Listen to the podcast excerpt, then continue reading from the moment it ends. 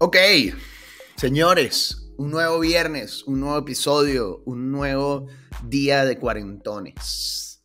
Este, habíamos estado eh, coqueteando con la idea de hacer este programa basado en la obsesión que yo tengo ahora con el ahorro y las inversiones, desde que me convertí en un padre responsable que quiere dejarle algo un, pequeño algo de capital a su Un legado. Un legado. Entonces, el programa de hoy se trata del dinero, del cochino dinero. Bueno, pues vamos a, vamos, a, vamos a, entrar en materia rápido, porque como dicen por ahí, el tiempo es dinero. Es sí mismo. Nosotros sabemos y reconocemos eso en, eh, en nuestra audiencia, que su tiempo vale oro, porque tenemos una audiencia premium este, puro millonario, inviertan en este proyecto. Este, su dinero, de eso va este programa. Les vamos a presentar un esquema que se invierten ya. este... Un esquema, muchas veces le llaman piramidal, pero nosotros creemos que es una, más bien una mastaba donde ustedes van a poder invertir y recuperar. No, mentira, mentira. Oye, pero si nos pueden regalar un, like, ¿no? Un subscribe, un comentario, eso sí. Eso es lo que yo creo. Sí. Así es, el tiempo es dinero, no lo pierdan, suscríbanse ya, comenten de una vez antes de que esta vaina haya empezado siquiera.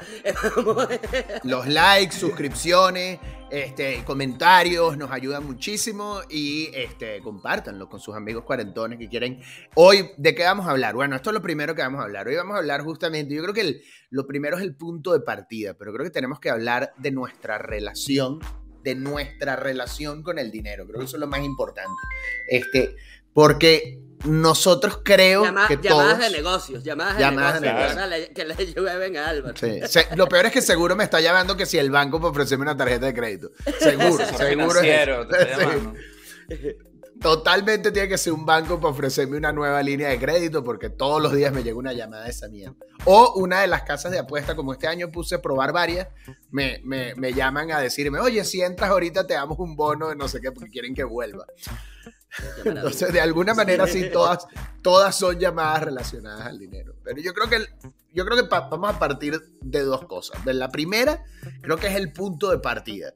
Que nosotros tres que estamos acá, por muy hombres blancos heterosexuales que seamos, ninguno de los tres viene de una fortuna familiar, de una herencia, de un dinero que les dejó alguien y ninguno vive de morocota. mi tía mi tía mayor siempre me echaba cuentos cuando eran chiquitos de, morocotas, porque ellos eran de Trujillo. había muchos cuentos de ese estilo así, de, de, espantos, de vainas, y siempre se hablaba de esa idea de que por la noche en el campo tú veías una, lucecita, una vaina, y eso es que ahí había un entierro. Entonces había cuentos de gente que desenterraba unas morocotas y eso era una herencia. No, no nunca vi una morocota, lamentablemente. Pero me fascina, me fascina la gente que tiene esa visión. ¿Sabes? Eh, como por ejemplo un Pablo Escobar una vaina. No, no, de que enterraban ah. como que su legado, de que enterraban su fortuna en algún lugar, ¿sabes? Este pedo de poner a tu familia, ¿sabes? Bueno, mira, si, si no van a querer estudiar y tal, porque bueno, ya les voy a heredar un pedo, por lo menos, coño, escaben una mierda, por lo menos sigan un mapa, hagan algo, vivan una aventura. Creo que yo voy a hacer eso e, eventualmente. Pero entonces ustedes, pero entonces estamos de acuerdo, aquí los tres vivimos nuestra vida bajo el dinero que ganamos con el fruto de nuestro trabajo, ¿no? Para bien o para mal es así. para bien o para mal. Eso nos coloca. Y esperamos que tú, Álvaro Godoy, puedas cambiar eso. No, yo, yo, no, yo no sé cómo haría si yo también vivo del fruto de mi trabajo. Pero justamente un poco el parte del punto de esto es en algún momento lograr vivir también, o por lo menos complementar tu estilo de vida con el fruto de tus inversiones, ¿no? Eso, eso creo que es clave. Pero yo creo que antes de llegar a eso, lo que, me, lo que me parece importante mencionar es que con eso nosotros estamos dentro del 90% de nuestra generación en el mundo. O sea, nosotros que somos millennials, elder millennials, los tres, estamos como el 90% de nuestra generación que vive de un sueldo, vive de su trabajo, vive de, lo, que, de lo que paga, ya sea un sueldo fijo, ya sea eh, eh, honorarios porque son freelance, etcétera, pero viven del fruto de su trabajo. Entonces, vivimos al día.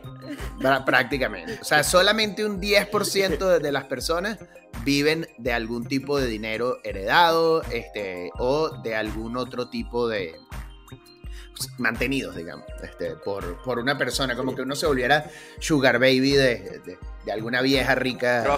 como, como estoy yo ahorita con mi esposa.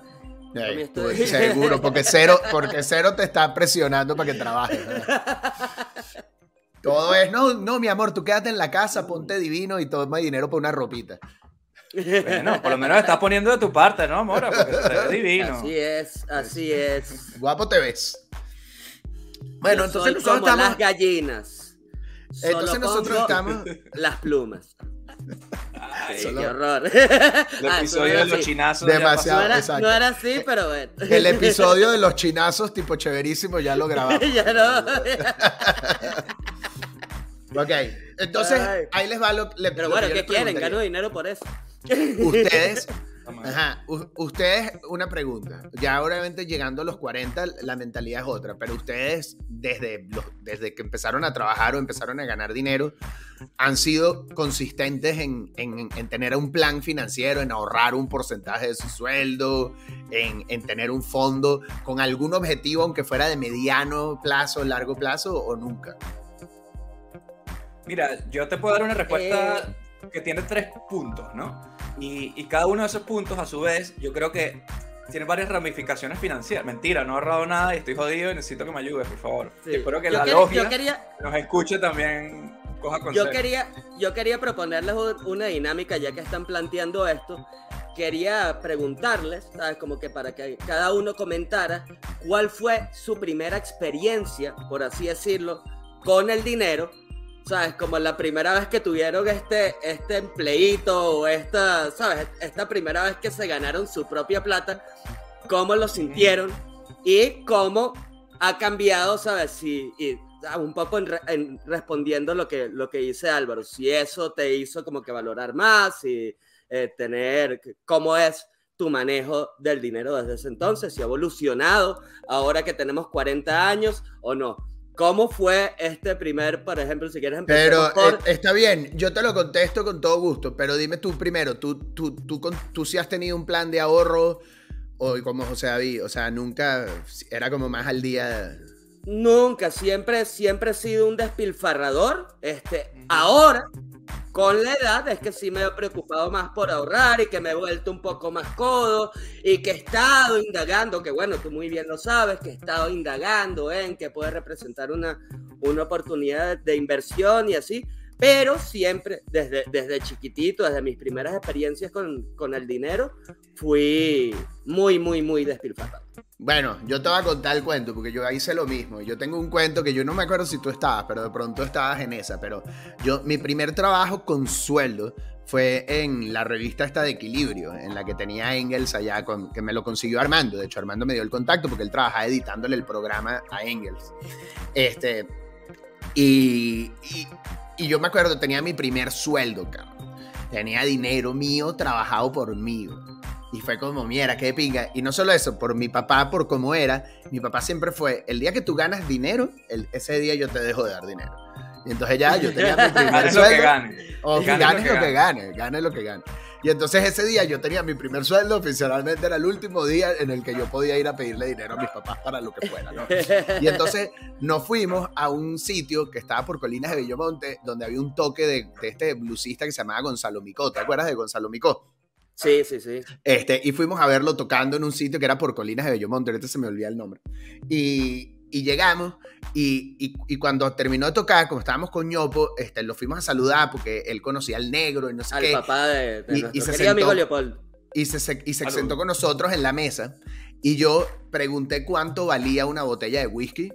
Valía exactamente lo que yo tenía en mi tarjeta de débito y, y me gasté todo el día que me la pagaron, toda mi quincena en una botella de whisky para invitársela además a un señor que seguro tenía mucho más dinero que yo.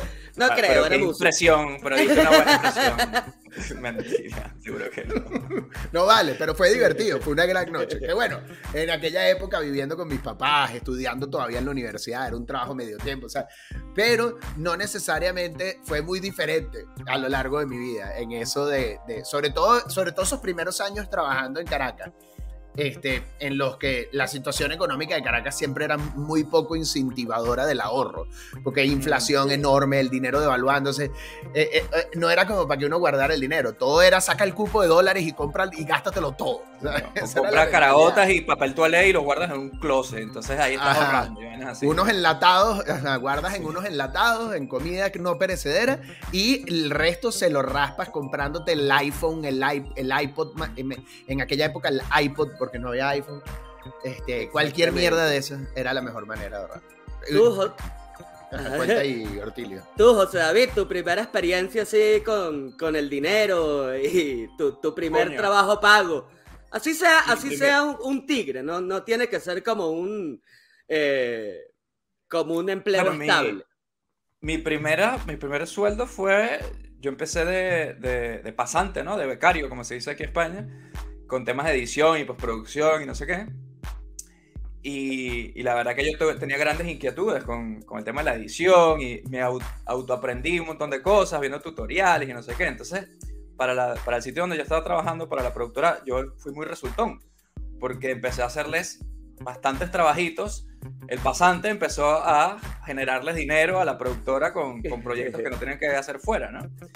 Y así pasaron unos meses hasta que hubo un proyecto de, Orange, que es una vaina de telefonía bastante grande, donde nos mandaron a hacer una maqueta para un posible comercial.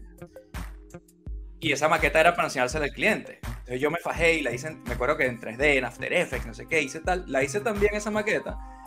Y el cliente dijo, vale, pero ¿por qué vamos a filmar nada? Emitimos la maqueta y ya. No. y, lo hicieron. Y lo hicieron. Y, era, y claro, yo estaba todo orgulloso por esa vaina y tal, no sé qué, y, y salían, en ese caso era para internet, ¿no? Salía en YouTube y no sé cuántos, y yo, wow. Y no me pagaron nada por esa vaina. y claro, yo me quedé así un poco. Espero que esta experiencia haya sido valiosa para ti. Sí, esta vaina, pero ni siquiera es como que la experiencia del proyecto, no, porque como nadie, no fue que me enseñó a nadie a hacerlo. Pero esa, esa campañita, que evidentemente era muy barata para la productora y para el cliente, provocó que hicieran varias más. A partir de la segunda, ya yo dije, mira, la segunda me la pagan. Y la tercera, y la cuarta y la quinta. Y ahí sí empecé a, tener esos sobresueldos sobre el sueldo de pasante, que era un poquito bajo, como siempre suele ser. Pero ya empecé a, a darme cuenta de que lo que uno hacía podía generar dinero no solo para uno, sino para, para otros y que tenía un valor, porque darse valor a uno mismo en el trabajo es una de las vainas que uno aprende cuando está empezando, ¿no? Porque a veces, como me pasó con el primer trabajo, tú crees que, que te están haciendo un favor a ti por dejarte hacer, cuando tú en realidad le estás generando plata a un tercero, ¿no?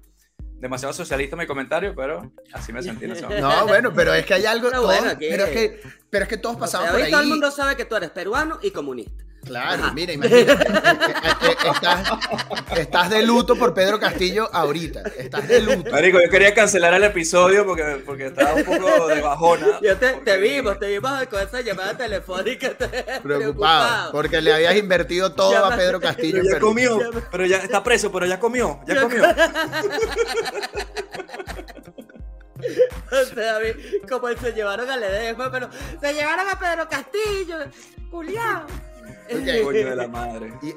Y, ahora, y ahora viene la, la, parte interesante, ¿no? Porque, ajá, ya, ya uno es cuarentón, ya uno, en mi caso, no, tengo pero no me van a dejar contar a mí mis, ah, no, cuenta, cuenta. mis anécdotas con, el, con el dinero. No, cuéntalo, cuéntalo, cuéntalo. Ah, y esa plata me la gasté en alcohol y drogas, esa plática que gané, por cierto. Siguiente. Pues me voy a ir, me voy, me voy a ir, me voy a remontar a mi más tierna infancia este, cuando empezó como mi, mi, relación con el dinero, pues era lo que yo esperaba que hicieran, pero ustedes coño, están ahí todos con una seriedad. Recuerdo, esto no era que era trabajo estable ni, ni, mucho menos. Ah, pero tú querías hablar que si el ratón Pérez cuando te dio un billetico. Recuerdo, sí, no, no, no, no tanto, el, no, el ratón Pérez no, porque coño, y uno no hacía nada para ganárselo porque los dientes se te caían solos, ¿sabes? Si acaso tú lo que forzabas era quitártelo más rápido para que te entrara la platica más rápido, pero ahí no había un verdadero esfuerzo. Pero yo recuerdo que a mi abuelo, el coronel Mora, José Antonio, que en paz descanse mi abuelito, él ya incentivaba la sana competencia y, y, coño, y el, y el esfuerzo, ¿sabes?, entre sus nietos. Y recuerdo, sea, era como que mi primera experiencia, o sea, mis primeras ganas de echarle bola para ganarme dinero. Este, y él nos ponía en el jardín, o sea, los domingos, nosotros en la familia siempre nos reuníamos los domingos en casa de mi abuelo, y en el jardín él nos formaba a todos sus nietos, así, en una filita, eh, en el patio. Pues siempre es humano. Ajá, y era así, sacaba un fuerte, marico, que en aquel entonces, coño, un fuerte era una vaina representativa, ¿sabes? Te comía te comías varias, varias, ajá, exacto, cuando el Bolívar sí era fuerte, este, eh, era representativo de, coño, eh, te, comías varias meriendas en el colegio, en la cantina, con, con, con esa cantidad. Este, y él nos ponía eso como motivación para ponernos a competir en una carrera a ver quién coño llegaba primero, ta, ta, ta, ta, ta. Y, y genial. el, Squid Game de que les Ajá, la el, el Squid Game del coronel Mora.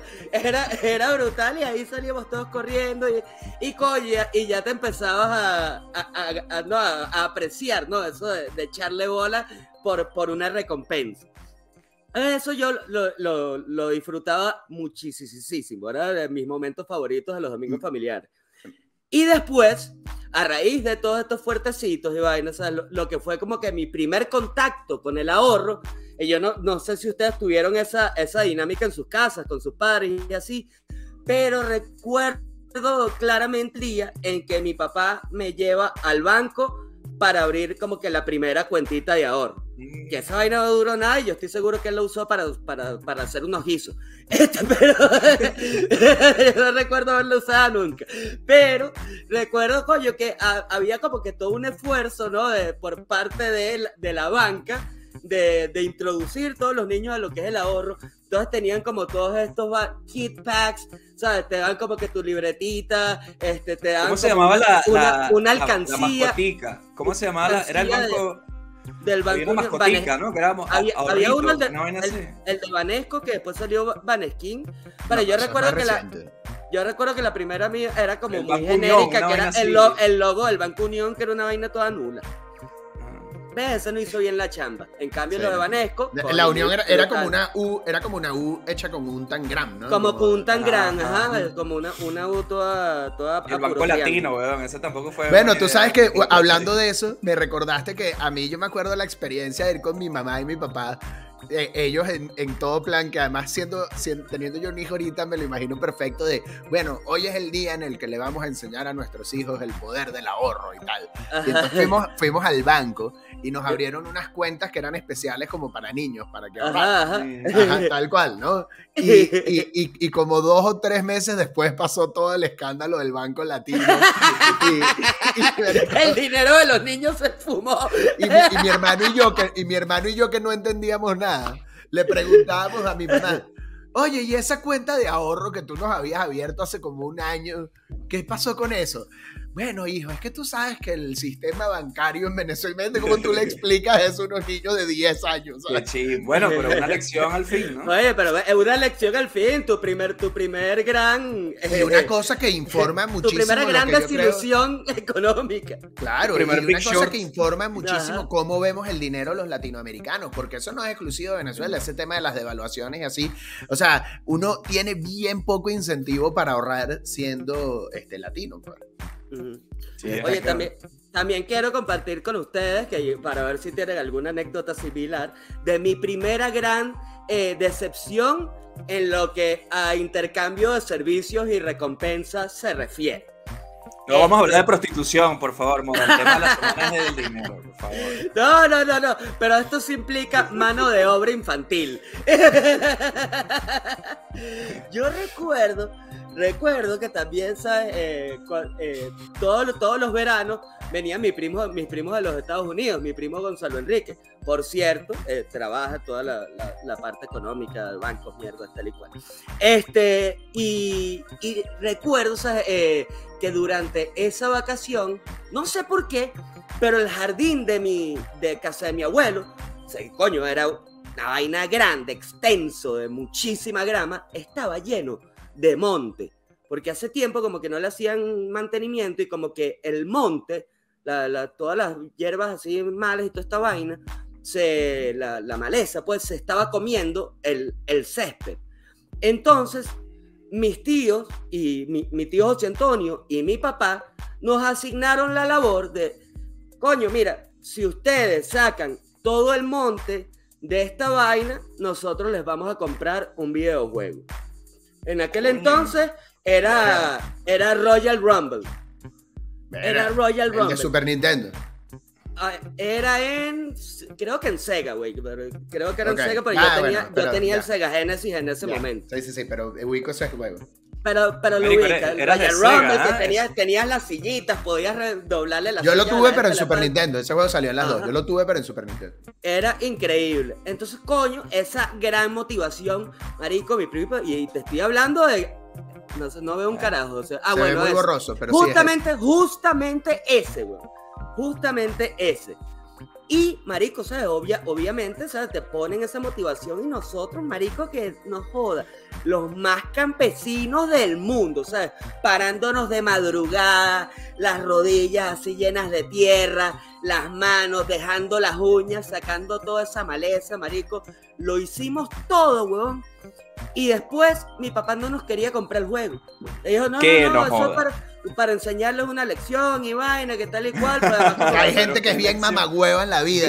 Ajá, como no te para ni de tu padre, y vaina, esa es la lección. Que, yo creo que, no confíes ni en tu propio padre, es la lección. Creo que el peor, creo que el peor era que él no como que no tenía la plata para el juego en ese momento, simplemente le dio la dilla. Pero entonces, marico, nos estaban sacando el culo de que no quería, de que no queríamos, o sea, de que, de que no nos iban a comprar un coño. Pues yo no sé, tal vez hay algo de que nosotros nos portamos mal ahí en ese momento, entonces ah, solaparon esas, esas cositas. Estaban buscándole. ajá, pero estaban buscando la caída para jodernos. Para jodernos así, no nos querían dar nuestro juego. Esa misma vaina le pasó a Bart Simpson en, cuando quería comprarse el hombre radioactivo, ¿no? Exactamente. buscando su platica. El berrinche que yo monté, que siento que fue como mi primera huelga sindical laboral. El, berrinche que yo monté para que nos compraran la vaina y una lloradera y un drama así, pues bueno, niñito malcriado. Bueno, no, que malcriado, te estaban traicionando, chicos. Que hicieron un compromiso y no lo cumplieron. Y con, plata, que van, se jode más que con nada. Y van, van, nos llevan, vaina. ¿Sabes? Como que bueno, está bien, vale, vamos a comprar el maldito juego. Van, nos llevan, se compran el juego. Y el que se lo llevó fue mi primo. terminó jodido igual. Terminó jodido igual. A pesar de haber. Te jodieron por todos los lados. organizado nuestra propuesta, nuestra protesta de, berrinche, terminó llevándoselo él. Pero yo lo no sabíamos, pero esta fue una, sección, una sesión de psicoterapia en la que Mora sabe por qué despilfarra el dinero después Porque ya no cree en nadie. Yo creo también, y, oye, y después, y después tuvimos varios trabajitos compartidos nosotros juntos. Es verdad. Que, también, Fueron, que también fueron decepcionantes. Hay unos más que otros. Yo no sé si tú recuerdas, ya, que, ya que tú mencionaste a, Leopoldo Bonet, ya que trajiste a la mesa a la familia Bonet, yo no sé cuántas chambitas habrás agarrado tú con, con su mamá, con Ana Varias, varias, sí. Hermano, ahí. Eh, eran, eran coño de madre. Con la explotación. Sí, ¿Pero qué le ponía a hacer? ¿Qué le ponía a hacer? Ella siempre tenía unas chambitas raras de ayudar. Como ella, ella tenía muchos amigos que era de eventos como de catering, de, de en general de, como de protocolo. De protocolo, de servicio de comida. En aquel este, entonces, bueno, cuando estábamos enchufados con Diosdado. organización. Estaba, Diosdado Cabello. En, Corpo Miranda. En Corpo Miranda. Y, se organizaban como unos eventos. Entonces, o sea, obviamente Ana Silvia queriéndose ahorrar unas reales y una vaina. Pues le decía a todos los amiguitos del hijo y, nos ponían ahí. Y lo peor es que íbamos como que todos era como para de trabajo también. Todo el mundo, ajá, para darnos trabajo. Y todo el mundo como con el flu prestado. Que qué clase de equipo de protocolo es este. Mora con un flu así como en hombreras, así. llevando a la gente, llevando, diciéndole a la gente. señor Diosdado. por allá. diciéndole a la gente, es allá. Es por allá, mira, dándose un volante. Y otro que, no voy a, otro que no voy a olvidar, que también estuvo bien cansón, bien heavy fue una vez que nos vendieron como que a vender unos pinchos de molleja. En, un, evento de toros coleados. En un evento de toros coleados. Vendiendo, vendiendo cochino frito y pinchos de carne y vaina. Exacto, lo peor es que coño, uno vendiendo esa vaina y uno muerto de hambre bajo una pepa sol y un peo, Y entonces, no, no, no. Y además queriendo ver los toros coleados porque estaba bien de pico. Coño, claro, porque era toda una experiencia estar ahí de primera vez que yo iba por, unos toros coleados. Yo no como que me en una vaina horrible. Y además el pago fue casi con unos pinchos de molleja que sabían. Pues, coño, vamos a estar claro, a eso a uno no le gustaba la molleja. Eh, pero muchos trabajitos. Que yo me acuerdo pero muchos trabajitos, eso estuvieron divertidos. Yo me acuerdo uno, sí. como si fuéramos Ren y Stimpy, marico. Sino que no quería pagar. Todas las cabezas de, gallinas que puedas comer. Con una cabeza de pollo. Estaban buenos, marico. Yo me acuerdo que sí comimos cochinos fritos. Besos para la Silvia y hay que agradecerle todas esas oportunidades. Sí, vale, fueron varios trabajitos buenos que ahí sacamos, sacamos unos dineritos. Nos sacaron callo. Ajá.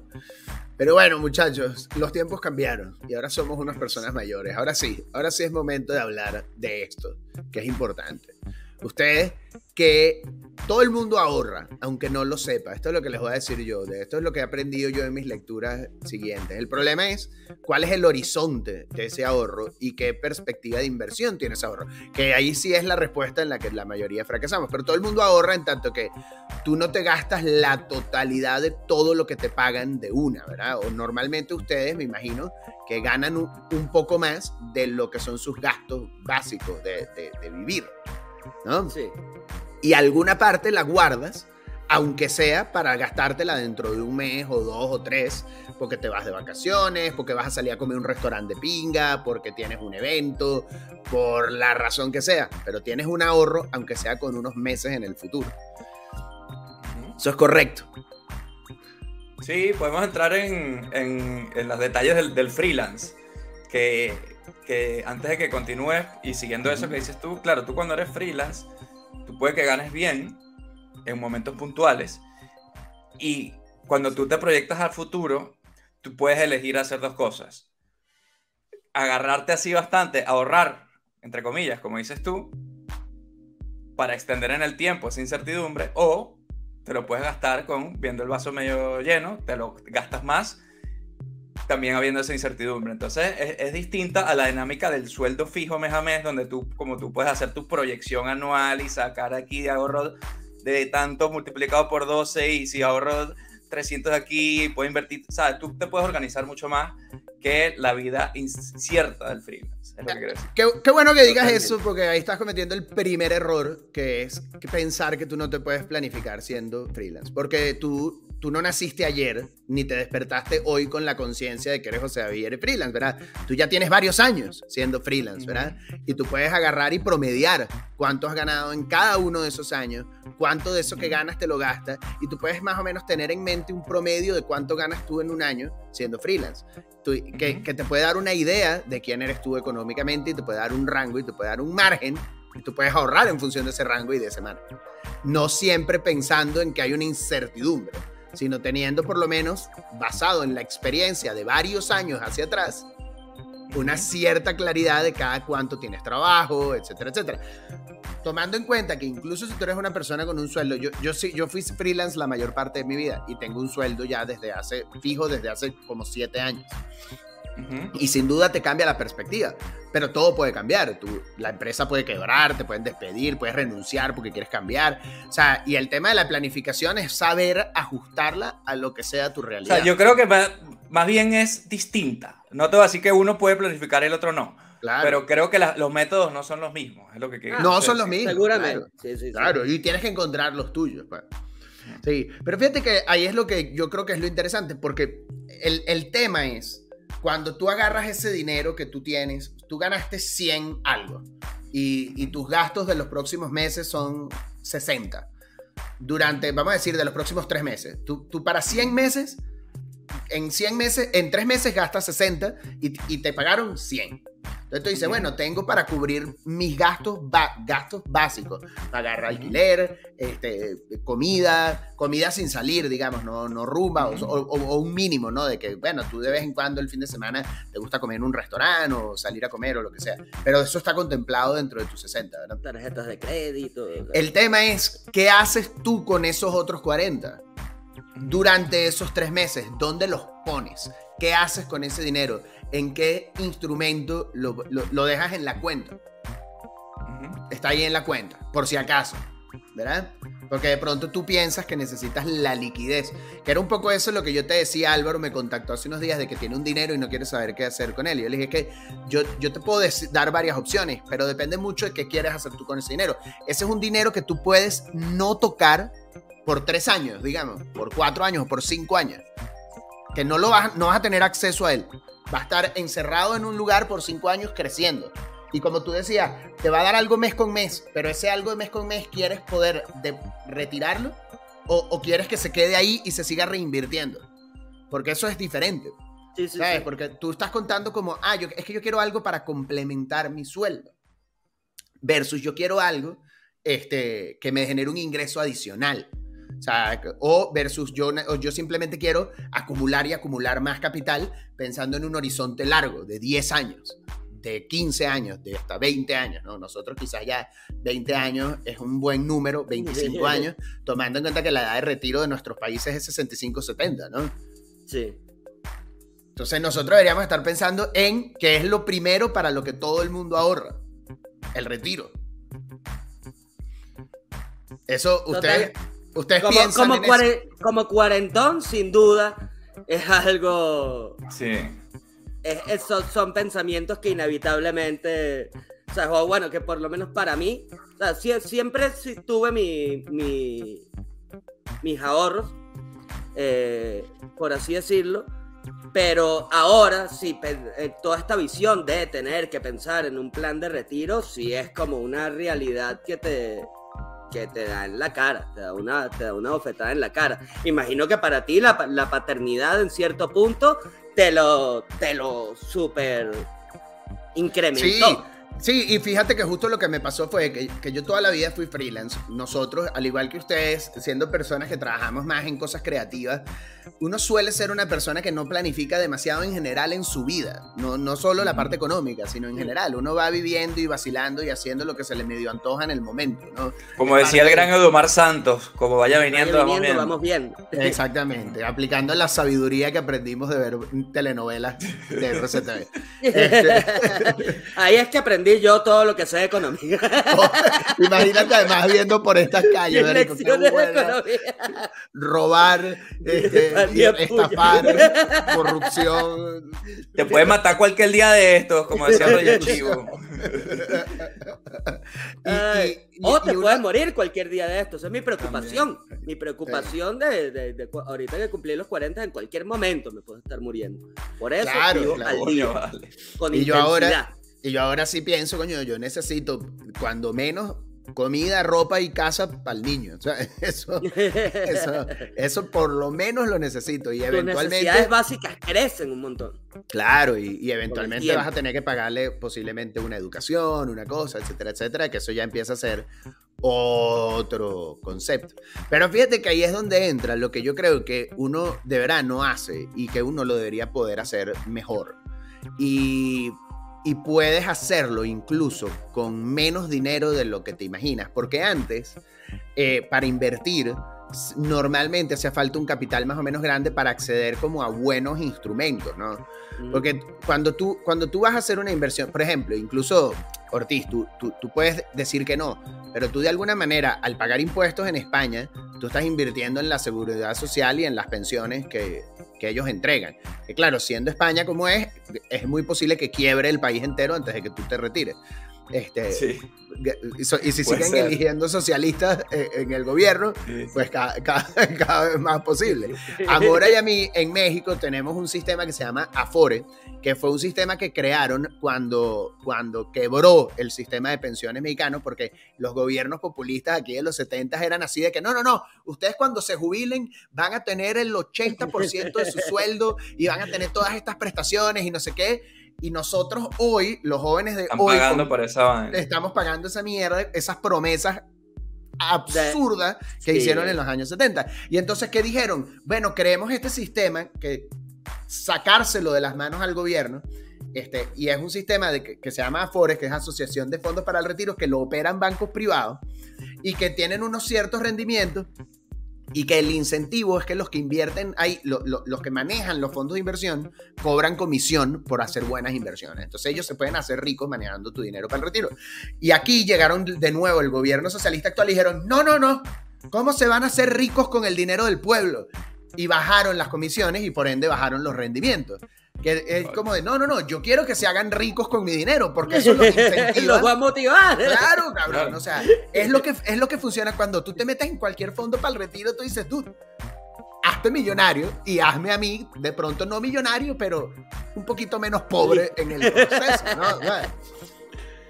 Pero vale, pero mira, em, pero, pero Godoy, eso, eso suena todo que tarda mucho. Háblame de las criptomonedas, Iván, es así, hazte rico, hazte rico rápido. hacerte rico rápido. Véndeme este bolígrafo. Véndeme este bolígrafo. Véndeme este bolígrafo. Véndeme este bolígrafo. Mira, ese es justamente donde está el meollo del asunto. Que uno puede, o sea, yo, yo hice dinero durante la pandemia porque estaba probando una aplicación de criptomonedas mexicana que se llama Bitso, que es muy buena. Y metí un dinero ahí y esa mierda se disparó como a los dos meses que yo estaba haciendo y cuadrupliqué el dinero que tenía ahí y lo saqué. Y además era un dinero que yo había sacado apostando. Entonces era todo como surreal. Era como, esto yo no puedo estar teniendo esta suerte, ¿no? Y por suerte me salí. Es más, y me salí antes de que topara arriba, porque llegó mucho más arriba de lo que yo vendí, pero ahorita colapsaron otra vez. Pero a, lo que tú te refieres con eso de las criptos, que es lo mismo como invertir en la bolsa, es, es lo que los inversionistas, por cierto, yo he estado leyendo unos libros al respecto, por esto sé tanto, yo no soy de este mundo originalmente, pero es lo que llaman el perfil de riesgo. Tú lo que estás hablando es de invertir en algo que tiene un riesgo alto, o sea, y eso, y eso es algo que tú puedes hacer pero el problema es que la gente cree que el riesgo alto, como apostar, es como, no, no, no, para hacerme rico mañana. Sí, sí, sí, sin duda puedes hacerte rico mañana, pero las probabilidades son bajas. Entonces, cuando tú inviertes en riesgo alto, si tú quieres meter dinero en criptomonedas, si tú quieres meter dinero en la bolsa de valores, en todo eso, tú tienes que estar muy consciente que ese es un dinero que tiene que estar ahí por muchos, muchos años. O este, si tienes suerte, como yo tuve en aquel momento, tienes un despegón y lo sacas. Buenísimo. Porque de pronto luego va a caer. Pero, tú, pero ¿por qué el horizonte alto? Porque si tú inviertes en la bolsa de valores americana, por decir, en el SP 500 o en una de esas, inventes en el índice, no inviertes acción por acción porque eso es casi imposible. Este, inviertes en un índice completo, en el SP 500, en el Nasdaq, en uno de esos índices, que básicamente estás invirtiendo en un paquete que tiene acciones de todas las empresas que estén allá adentro, ¿verdad? Eso es lo que hace cuando inviertes en un índice. Esos índices eh, históricamente en periodos de 10, de 15 o de 20 años, siempre suben, siempre han subido. Solamente hay muy pocas excepciones de décadas que si del 73 al 83 bajó, pero normalmente esos índices van subiendo porque las economías de los países, de los países avanzados, desarrollados, tecnológicos, suelen ir subiendo. Entonces, este, eh, eh, suele ser una buena inversión y es una inversión de riesgo, como tú dices, Ortiz. Ese, índice hay años en los que de un año a otro ha subido 25%. Entonces, si usted había invertido 100, saca 125, cabrón. O sea, que es una super ganancia. Y eso ha podido pasar en un par de semanas. Pero las probabilidades de que suceda en un par de semanas son bajísimas, que fue lo que me pasó a mí con las cripto. Entonces sí, tú puedes meterte en el mundo cripto mañana, investigarlo. Hay un millón de apps ahorita con las que puedes comprar cripto, sobre todo una que se llama FTX, muy popular. Sí, huevón. Pregúntenle a Tom Brady. Este, hay un Pregúntale a Larry David. También que lo metieron en una demanda al, a Larry. ¿eh? Va a tener que salir en un comercial de esa vaina. Yo no entiendo también cómo puede aplicar esa. yo no entiendo tampoco, pero, pero yo creo que es un poco por la irresponsabilidad de andar vendiendo algo que no sabes que tiene atrás, ¿no? Mira, una cosa, yo, un, segundito, antes de que continúes, yo creo que antes de que el algoritmo nos empiece a decaer aquí por hablar de tanto, de tanto índice bursátil, vamos a poner unos animalitos aquí rápido. Eso es un buen truco. Invertir en gatitos. Invertir Inviertan en, ternura. en sus mascotas, así es, mira su belleza. Invierte en ternura, invierte en amor. ¿Dónde está mi amor? Mira. Listo. Ahora el algoritmo ya nos va a volver a mandar para arriba. continúa. Pero bueno, el, el, el, truco acaba siendo que uno agarre y uno escoja. Y eso, y eso luego sí hay que verlo individualmente. Y quizás es muy ladilla hablarlo en abstracto como lo voy a hablar. Pero que tú, que tú empieces a ver qué hay allá afuera en lo que tú quieres invertir y que tú digas, mira, yo quiero, a mí me preocupa mi retiro y tú contratas, yo tengo ahorita uno, un seguro de vida privado que además es un ahorro, fondo de ahorro para el retiro, es, seguro de vida y, y, ¿cómo se llama? Incapacidad. Que, es como, que es, pero es privado, que lo tengo con Seguros Monterrey New York Life, que es una, una asset manager grande. Y ellos invierten además en una cosa que en México se llaman UDIs, que son unidades de inversión, que básicamente es para no invertir en pesos, para que la devaluación y la inflación no te afecte no Te afecte. Pero claro, entonces es un poco más caro porque tú pagas UDIs y las UDIs suben conforme sube la inflación. Entonces, cada como las unidades tributarias, esas en Venezuela. Es como la unidad tributaria en Venezuela también, que se va ajustando conforme va subiendo la inflación. Exactamente. Y entonces este, tú vas invirtiendo en eso. Entonces, claro, si la inflación sube de año a año, el año que viene para mí es más caro pagar ese fondo. Pero lo bueno es que mi dinero allá adentro nunca pierde valor. Sí, sí, exacto. También es. Entonces, lo, cambian eh, en, morocotas, los carajos, luego. En morocotas, lo invierten en morocotas.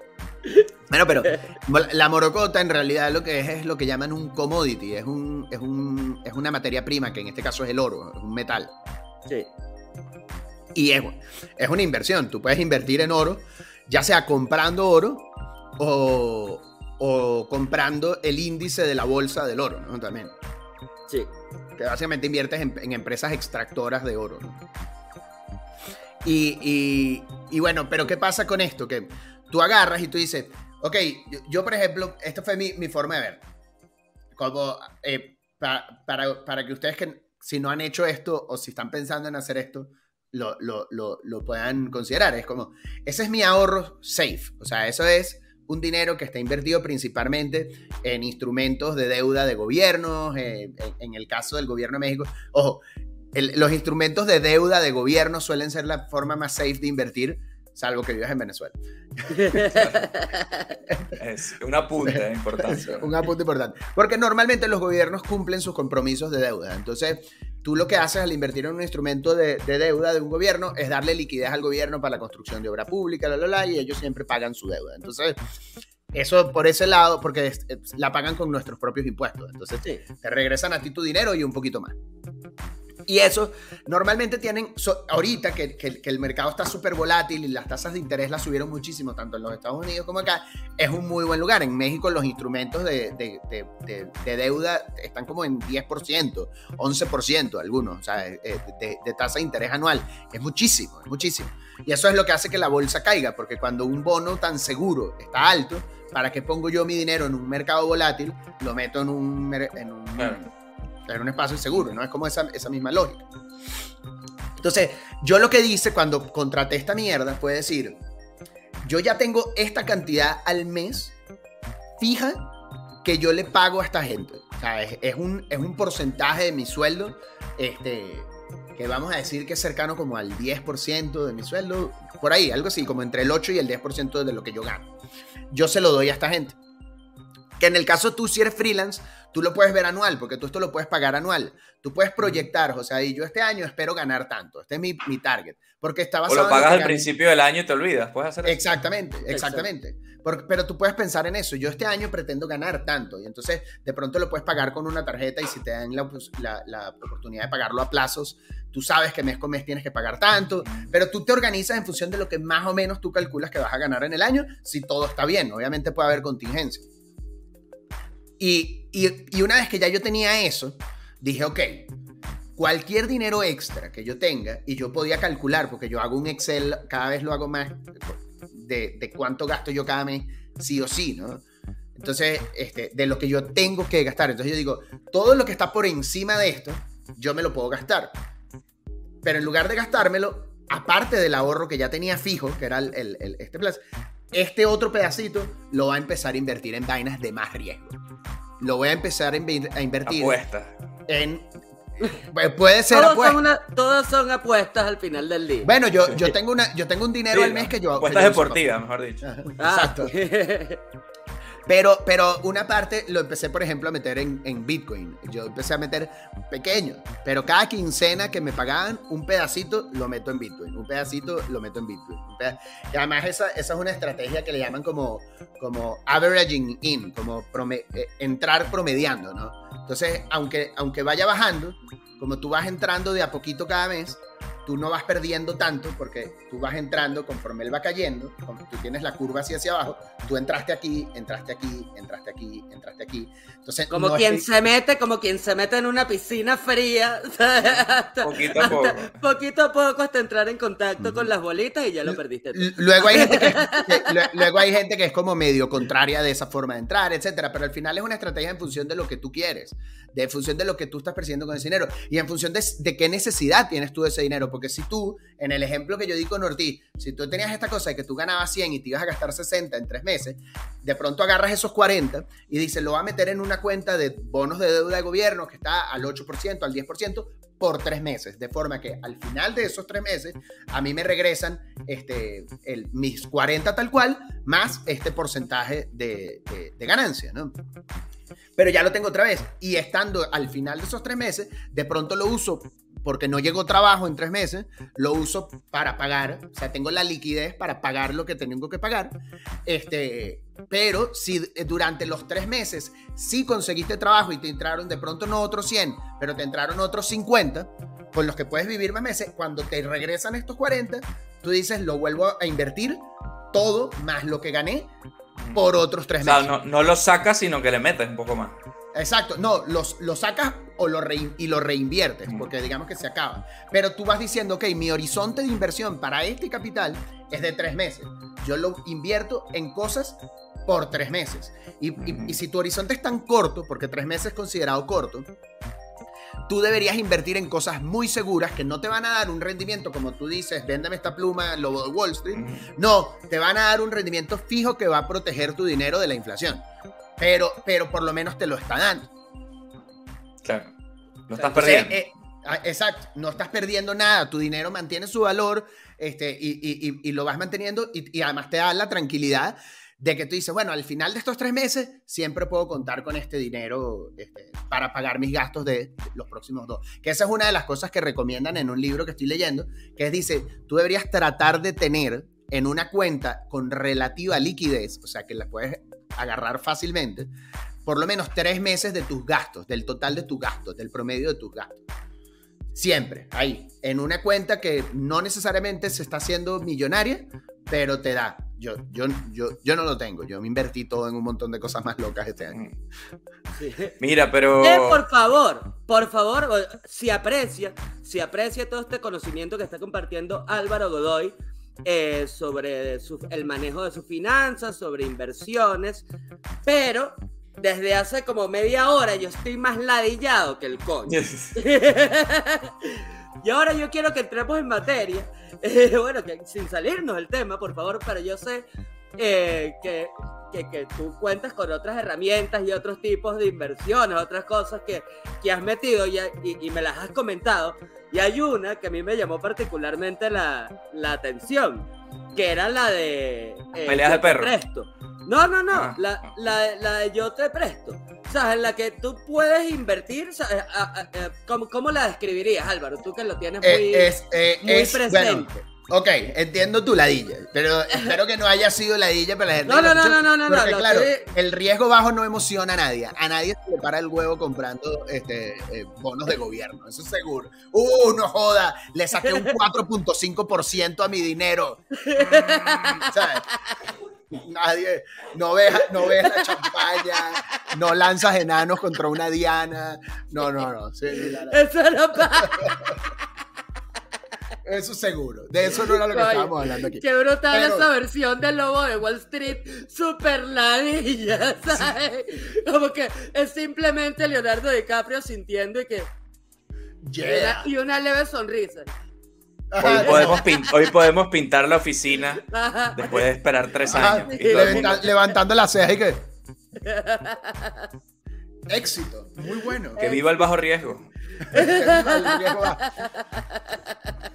bueno, yo te presto.com es una cosa que existe aquí en México. No sé si en, en, España haya uno similar, pero a mí me pareció cool. Porque yo, en mi plan de buscar opciones más emocionantes, ahora que ya tengo mi cosa segura, el futuro de mi hijo asegurado si me cae un meteorito, este, eh, ahí, yo dije, bueno, vamos a, buscar algo más emocionante. ¿Cómo yo logro hacer eso que hablábamos al principio? Que, porque ahí te va dos cosas del libro que estoy leyendo que me encanta. La gente muchas veces cuando quiere aumentar su capital, hace una cosa que se llama recortar gastos que es como decía Mora, me pongo pichirre, me pongo codo. Ay, no, ya no voy a gastar en esto. Bueno, según este pana, ese es el peor error que tú puedes cometer. Porque tú estás sacrificando, porque tú estás sacrificando tu estilo de vida. Y lo que tú quieres en la vida es más bien cada vez tener un mejor estilo de vida. Tu mentalidad no puede ser, este, ay, bueno, ahora gasto menos. Y, y luego, ¿a dónde te va a llevar eso? ¿A que vas a vivir como pobre por, por 10 años no, o sea, pero hay, hay formas, hay formas en las que tú, no, no es que limites tu estilo de vida, sino que como yo, y como yo y, y, un, un, estilo de vida que, que, empecé, un nuevo estilo de vida por mantener el mío que empecé a desarrollar gracias a mi esposo. Y es que es la casa constante, la cacería constante de promociones y así somos así unos adictos a los cupones, básicamente. Bueno, todos los libros, todos los libros de economía de serios muestran que eso es una mala estrategia de manejo del dinero, todos, sin excepción. Gastar menos. Gastar menos, sí, sí, y, y peor aún perseguir ofertas porque acabas comprando cosas. Porque acabas comprando cosas que no necesitan solo porque estaban baratas. Y acabas gastando dinero que has podido no gastar. Eso es completamente. Mira, yo te tengo una estrategia, Mora. Deja de fumar, chico. Ahí sí te va a ahorrar. y, la plata del tratamiento del efisema que te va a... Una de las mejores inversiones que pueden hacer en un seguro. Mira, pero bueno, entonces ahí te va. Lo mejor que puedes hacer, ojo, esto es todo teoría, tú lo puedes hacer, cada quien hace lo que le da la puta gana, ¿no? Pero lo mejor que tú puedes hacer es buscar la manera de aumentar tu ingreso. Y, y ahí es donde entran las inversiones de riesgo medio y riesgo alto, que es como para generar un segundo ingreso, algo que complemente tu sueldo, algo que como tú me decías, con ese dinero que me comentaste, Álvaro, mira, yo quiero invertir estos 40 este, en, algo que me dé un mensual. ¿Cuánto me, y me preguntaste así en esos términos. ¿Cuánto me va a dar mensual? Exacto. ¿Cuánto, puedes generar? Al mes con estos 40, ¿no? A sabiendas del tipo de, inversiones, el tipo, el, qué tan alto es el grado de riesgo de, de tu inversión.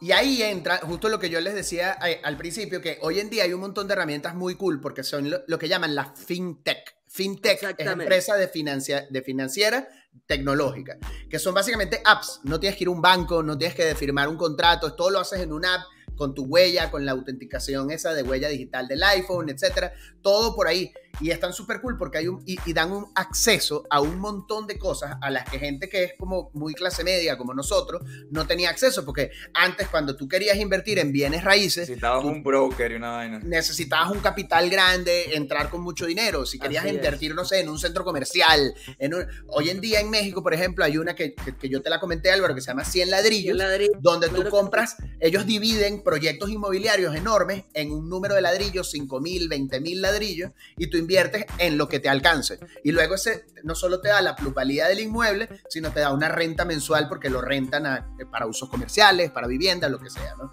Entonces, hay opciones. Pero esta de la que habla Álvaro a mí me pareció súper creativa y me la presentó un amigo y se llama Yo Te Presto, yo te presto.com. Y estos carajos hicieron una cosa de, vamos a crear un sistema de crédito que sea más amigable, que tenga tasas de interés mejores y de dónde va a salir el capital para entregar esos créditos. Bueno, de crowdfunding, así como GoFundMe o Kickstarter o estas cosas. Este, entonces tú, tú te metes en yotepresto.com y tú puedes entrar como inversionista o para pedir un crédito. Así Si tú vas a pedir un crédito, funciona igual que un banco, ¿no? Es importante, esto es importante saberlo porque cuando entras como inversionista, este, tú vas a ver toda esta información que el que está pidiendo el crédito pone él tiene que mostrar su, lo que llaman acá el buro de crédito, que es como tu historial este, crediticio completo, qué tan bueno eres pagando, cuántas tarjetas de crédito tienes. Tienes que mandar tres, estados de cuenta, tus tres últimos estados de cuenta para ver cuánto ganas versus cuánto gastas. Este, y eh, pones una pequeña explicación de por qué tú quieres el crédito, ¿no? Y ellos, en función de tu perfil, eh, ellos tienen además una inteligencia artificial que, que hace los perfiles y hace los niveles de riesgo. Y ellos dicen, ok, tú eres eh, tipo A, B, a, más, A menos, B, B más, B menos, C más, C menos. Ahora, cuando tú entras como inversionista, este, te aparece, ah, mira, José David no, se llama José David porque es anónimo, pero JR este, 42578 diagonal 2 está pidiendo un crédito. Tú le abres el crédito, te sale toda esa información de él, su historial, su score crediticio, etcétera, y te sale para qué lo está pidiendo. Y tú le puedes hacer preguntas, como si fuera una red social, de, mira, yo estoy pidiendo el dinero porque yo quiero invertir en poner un puesto perro caliente aquí en la esquina de la casa. Y tú, ajá, pero tú cómo sabes que los perros calientes se venden en la casa, en la esquina, ¿cómo tú sabes que esa esquina es buena? Y él te contesta, ¿no? Y entonces, tú y, y, él, y, él, dice, yo estoy pidiendo 200 mil. 200 mil, bueno, son pesos mexicanos en, en, México, pero 200 mil lo que sea. Este, y, tú puedes prestarle desde 200 eso te iba a preguntar, que si, que si tú le prestas todo o se puede dividir también. de hecho, no, de hecho, no puedes prestarle todo. Ellos, tú tienes un, un, máximo que tú puedes prestar en función del dinero que tú tienes en la plataforma. Tú puedes prestar máximo tanto porcentaje a un solo crédito. Mm, y, y, además es lo que, y además es lo que tú quieres. Porque mientras más créditos tú prestes, menos dinero, tú mitigas tu riesgo. Porque eh, es más probable que haya menos gente que no te paga. Si tú le metes todo a uno y por mala suerte ese cabrón no paga, te, vas a joder. Y, si, y, si, no, y si no llega a pagar, ¿cómo se te, jodes. Eh, eh, eh, ¿Puedes ir a partir de las piernas tú mismo? No, no porque no, no, porque no Precisamente ese es el anonimato, la ventaja de anonimato. Precisamente ese es el anonimato y obviamente la empresa como una institución crediticia este, les mete un strike en el buro de crédito, o sea, eso tiene consecuencias negativas para las malas personas, pero a nivel penal tú no tienes ningún recurso legal, tú simplemente perdiste el dinero que le prestaste.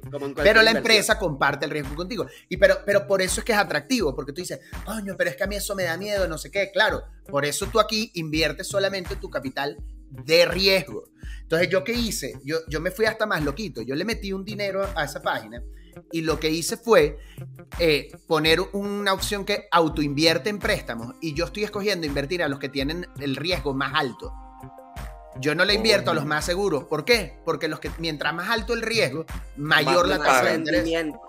Entonces, para mí es más atractivo. Yo dije, ¿para qué invierto yo a los, a los que tienen mejor score si, si esa tasa de interés ya me la da eh, mi otra inversión segura? Yo aquí quiero hacer dinero. Yo aquí quiero arriesgar un poco. Carajo, así un loquito que mira, yo quiero comprar piedra, pero yo te aseguro que te lo devuelvo, Iván. Este es el hombre, Iván. Este es el hombre. Ah, exacto. Y ahí sale, AM424 y uno sabe que es AM de Álvaro Mora 42478. yo, yo lo que quiero es un crédito porque quiero, porque quiero comprar perico, chicos.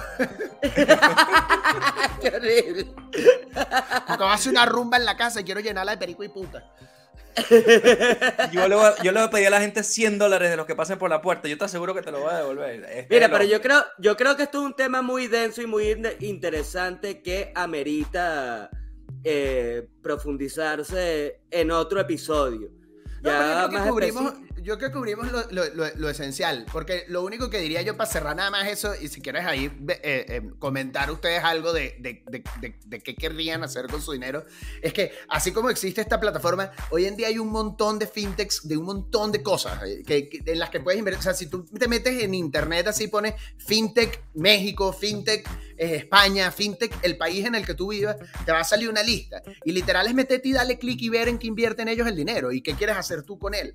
Y evaluar y compararlo con lo que tú quieres. Porque lo que a mí me gustó de Yo Te Presto, que es una tontería, pero está cool, es una cosa que le llaman el interés compuesto. Y es el único último tecnicismo que te pondría, que es que por cada crédito que tú inviertes, ellos lo, lo, inviertes a 36 meses, a 24 meses. Entonces, si yo te presté 200, tú luego me vas a pagar el pedacito que te corresponde al mes de esos 200. Entonces me vas a estar pagando 5 al mes por 3 años. Pero si tú reinviertes eso que te están pagando, esos pedacitos que te están pagando, tú los vuelves a meter en la plataforma, ahora estás ganando intereses sobre los intereses y luego intereses sobre los intereses de los intereses. Entonces, ese 19% que me da, yo, ¿recuerdas que hablamos de que me pagan 10% los bonos de gobierno? Esto, eh, en esta plataforma yo estoy promediando 19%, pero no solo es 19%, sino es exponencial, porque luego es el 19% de ese 19% y el 19% de ese 19%. Pero claro, este es un dinero que yo no tengo acceso a él inmediatamente. Mes con mes me lo mandan y yo solo sigo ganando en la medida en que lo reinvierta. Entonces, ese es un dinero que yo tengo ahí comprometido, por lo menos sólido durante los próximos 5 o 6 años pero me va a estar generando el 19%. Entonces, de esos 40 que tú me hablabas, Álvaro, te dijo, mira, si los metes en esta plataforma, pero tiene que ser un dinero que tú estás dispuesto a no tocar, preferiblemente por seis años, por seis. Eh. Para que pases tres años al menos entero reinvirtiendo y los últimos tres años cobrando, por decir algo. Perfecto. Pero mira una cosa. ese va a ser mi compromiso de cierre acá. Voy a meter mil dólares en Yo Te Presto para ver cuánto genera. y activa el autoinvest. Activa el autoinvest. Entonces hazlo en la computadora. Muy bien. Y, échate a dormir y espera que llegue tu dinero en seis Y vamos a ver, y vamos a hacer en un y, y ahí si te lo gastas en el tema, vamos a ver cuánto generaron esos mil dólares. Mira, pero yo sí quería decirle, más allá de, un compromiso, una cosa, que obviamente este tema puede resultar a mí abrumador eh, desde el punto de vista del riesgo, ¿no? Pero sí creo que deberíamos volver a uno de los temas iniciales de este podcast, que es el tema de la logia. El yo te ayudo, el eh, soy tu mentor y todo esto. Yo creo que este servicio que está haciendo Godoy, solamente alertándonos de que existen estas vainas, ya es un servicio que le estamos dando a nuestra pequeña logia, que esperemos que vaya creciendo. Y si tienen alguna duda, pues yo creo que está buenísimo que le pregunten como yo le preguntaré también en el futuro a Godoy que, otras cosas se nos pueden ir ocurriendo. Claro, y, yo con Mora es más fácil que lo pueda ayudar porque está en México y, usa las mismas plataformas que yo. Pero si tú lo empiezas a investigar, por lo menos ya sabes por, dónde investigar en España. Exactamente. Este, y buscar opciones y probarlas. Y de pronto asignale un poquito al principio nada más. O sea, como Mora, Mora al, hablar de estos mil dólares que tiene, te ha puesto que, no es un dinero que, te va a, afectar horrible en el próximo año porque tienes cierta organización de tu dinero y sabes que te dice, coño, estos mil dólares, la verdad, es que lo, me gustaría este, ponerlos en algo, ¿no? Y, además eso incluso te compromete contigo mismo de, tengo que trabajar, porque esos mil dólares ya claro, este, no están. Exactamente, no los tomo Bueno, a mí me pasó este año que invertí tanto como idiota, me emocioné tanto con la fintech y le metí tanto dinero a todos que hubo un mes que llegó el estado de cuenta a la tarjeta y no tenía dinero para pagar. Porque, porque, porque había invertido todo lo que tenía. Todo estaba metido en una inversión de una era. Y yo que oh, oh. y, tuve, que recorrer a mi buen amigo Ignacio Rincón, este, hablando de la logia. Ignacio me prestó 10 mil pesos y se los pagué el mes siguiente. Y Margot Robbie te, te abandonó como la película de Lobo Wall Street. Pero sí, lo mismo que dice Ortiz, a la gente que nos sigue, lo mejor que investiguen en los países en los que ustedes estén que hay.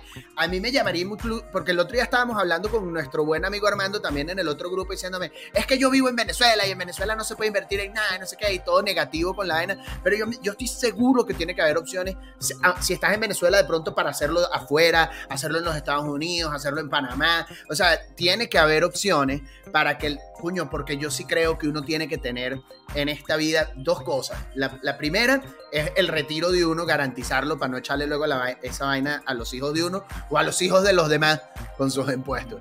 Este, pero lo otro, coño, a mí sí me gustaría, el sueño capitalista es que mi hijo, luego no tenga que ser un empleado, un freelancer miedoso y de pronto tenga un capital que yo le pueda dar para que inicie su propio negocio y su propia empresa. O sea, que lo que sea que él se quiere dedicar, si él quiere ser chef, yo lo puedo ayudar a montar un restaurante, por decir una vaina, ¿sabes? Como que lograr como esa subida de nivel de generación a generación, creo que es lo que esta logia debería aspirar. Coño, claro que sí, vale.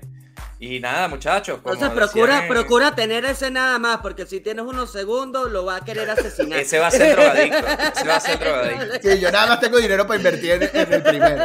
El segundo sí que se busque un trabajo corporativo ladilla. Y como volviendo a, a las lecciones que nos enseñó la televisión en Venezuela, los gobiernos pasan, pero el hambre es que, hermano, anótamelo ahí. ¡Vámonos! ¡Cerrucho!